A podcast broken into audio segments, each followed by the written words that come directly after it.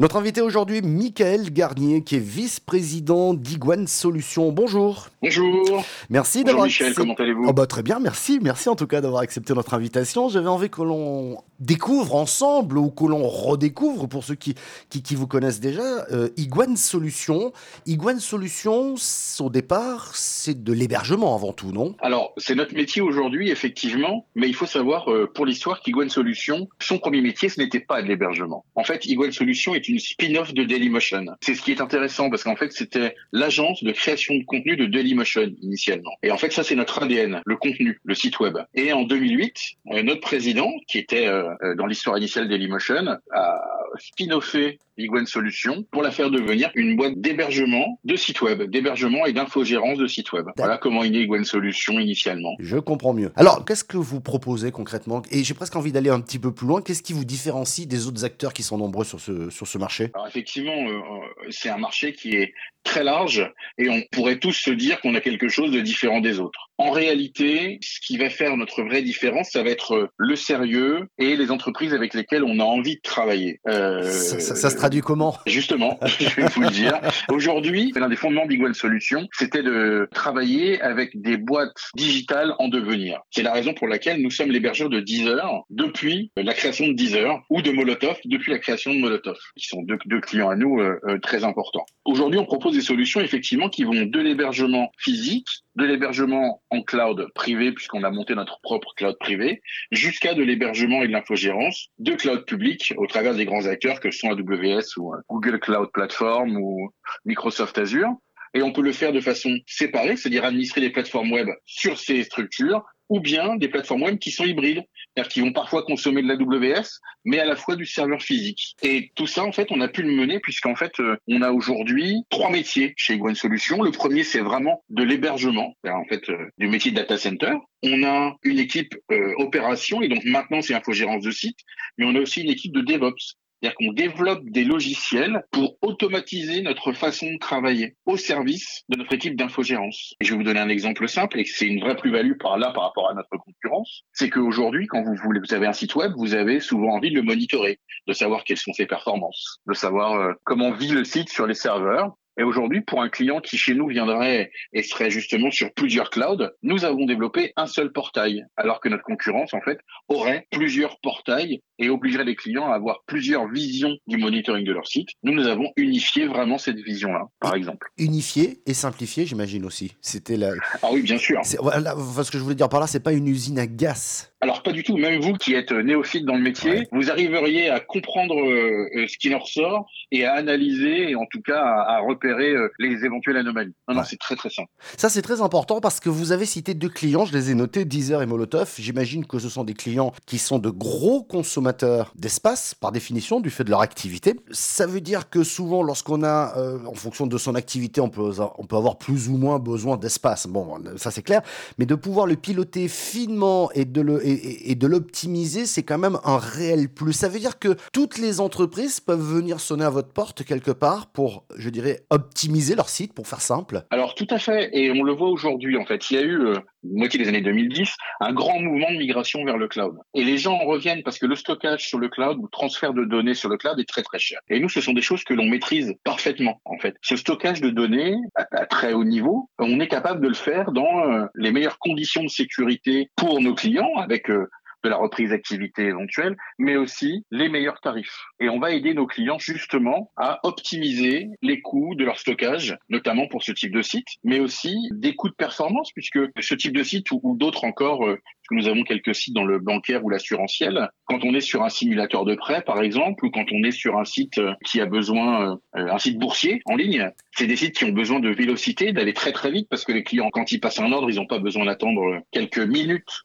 mais plutôt préfère quelques millisecondes d'attente pour voir si l'ordre est bien passé. On a un client euh, qui est euh, EasyBourse, que je peux citer, qui a vu euh, la vélocité de son site multipliée par 10 quand il est passé chez nous. Là, il y a des enjeux, je dirais, capitaux, si j'ose dire. Ah, bien sûr, vous imaginez l'ouverture d'une salle boursière à 9h le matin. Quand les ordres se passent, il faut que tout soit en ordre. Hein. Ça, ça vous autorise aucune, aucune défaillance à ce niveau-là. C'est passionnant parce que c'est vrai que c'est le côté caché finalement de toute entreprise digitale que vous faites là. Oui, effectivement. J'ai l'habitude de dire que quand on est dans l'hébergement et l'infogérance de site, on est un petit peu le côté obscur de la force. Vous savez, euh, les clients font un site, font un super site, ils s'intéressent au graphisme, puis après ils l'hébergent. En revanche, le jour où ça ne fonctionne pas, le premier à être appelé, c'est l'hébergeur. Voilà. Effectivement, on a, on a aussi une culture aujourd'hui qui est en train de changer sur le marché, où on s'aperçoit que pendant longtemps, l'hébergement était le parent pauvre du digital. Et aujourd'hui, il y a une vraie prise de conscience que c'est un moyen d'optimiser son site, au même titre qu'un joli graphisme, que, on peut avoir le plus beau des graphismes, hein, mais si la page met une minute et demie à charger, parce que le serveur n'est pas bon derrière, les clients vont quitter le site. Hein. Ouais, c'est clair, ça sert à rien à ce niveau-là. On est entièrement d'accord. C'est vrai qu'en plus, on est de plus en plus exigeant, quel que soit le degré ou le secteur d'activité, on est de plus en plus exigeant avec euh, nos, nos, hébergeurs. Mais j'imagine que vos hébergeurs le sont encore plus aujourd'hui. Peut-être que dans votre feuille de route, c'est peut-être déjà le cas d'ailleurs, vous me direz, ils vont peut-être vous demander non, mais attention, moi je veux bien être hébergé chez vous, mais je voudrais quand même euh, maîtriser ma consommation euh, d'électricité. C'est très actuel, vous me direz, en, en ce moment. D'autres vont venir vous chercher en disant bah, attention, moi c'est sensible ce que je fais, je voudrais de la sécurité. Euh, et puis vous, vous devez aussi continuer à développer l'entreprise qui va de soi.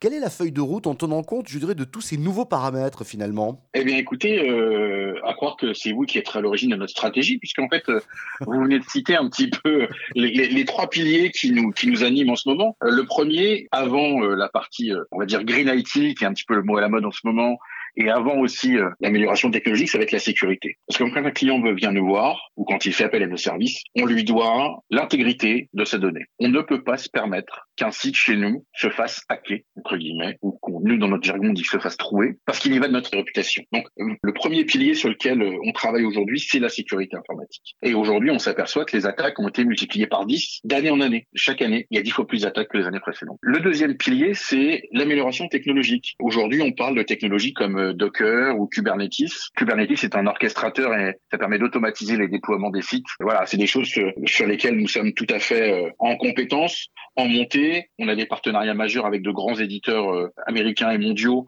sur cette partie-là avec qui nous co-développons euh, des solutions et on est notamment avec des sites comme euh, EasyBourse, on a même permis euh, à, ce site de déployer Kubernetes non pas sur le cloud mais sur des serveurs physiques qui était une première je crois qui s'est fait et qui a donné les résultats que, dont, je parlais tout à l'heure. Et enfin le troisième pilier qui, nous intéresse c'est effectivement ce qu'on appelle le Green IT aujourd'hui que moi à notre niveau j'interpréterais plutôt comme une très grande attention portée à notre consommation énergétique. D'abord pour une question financière hein, puisque le voit aujourd'hui, euh, les prix de l'énergie sont totalement galopants. Alors nous, à titre individuel et, privé, on est protégé par l'État, mais en tant qu'entreprise, le bouclier euh, de l'État ne fonctionne pas du tout. Et on a tous des prix qui sont euh, complètement aujourd'hui délirants et qui augmentent de plusieurs dizaines de pourcents par an. Et la deuxième chose, c'est une fois qu'on a travaillé sur cette enveloppe énergétique, c'est d'aider nos clients à trouver le matériel le moins consommant, de nous trouver des solutions pour que nos salles d'hébergement soient dans des data centers qui euh, font du euh,